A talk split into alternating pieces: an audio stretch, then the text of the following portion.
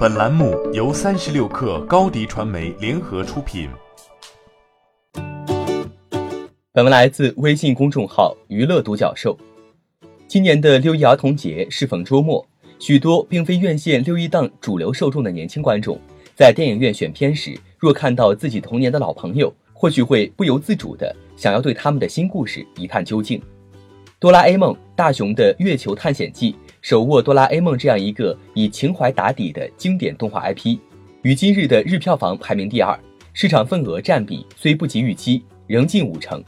此外，该片与近日首映的其他动画电影相比，于豆瓣平台率先出分，截至发稿前仍保持着七点八分的好成绩。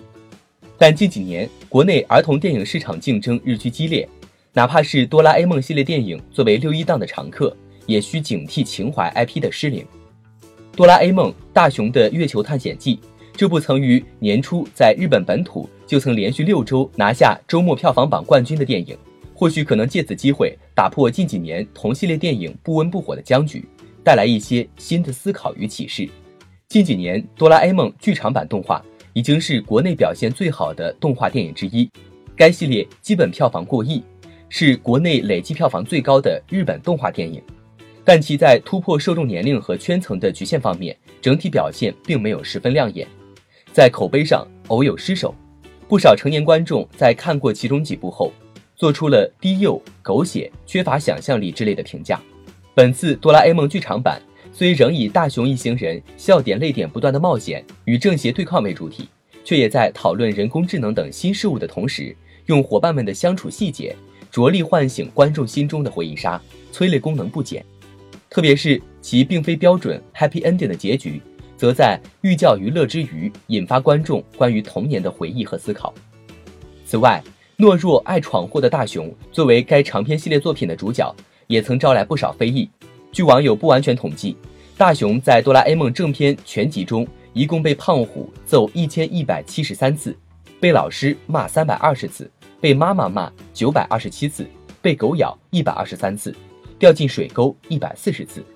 但同时他仍然可以每天乐观的生活，或许本就是一项不可多得的主角特质，而且也正是由于其善良的本性，才赢得了哆啦 A 梦这样真心的朋友。哆啦 A 梦系列影片的宣传和安利中，常见想让渐渐失去很多东西的大人们来看这部哆啦 A 梦的电影，让我回忆起小时候那些自己很忠实的东西等类似的情怀杀。情怀当然不是原罪，只是可惜的是，同样不能在后续创作无力的情况下一味的被消耗。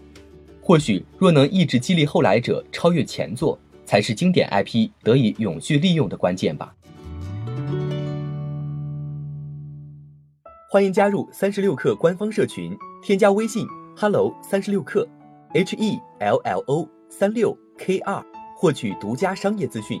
听大咖讲风口，聊创业。和上万课友一起交流学习，高迪传媒，我们制造影响力。商务合作，请关注新浪微博高迪传媒。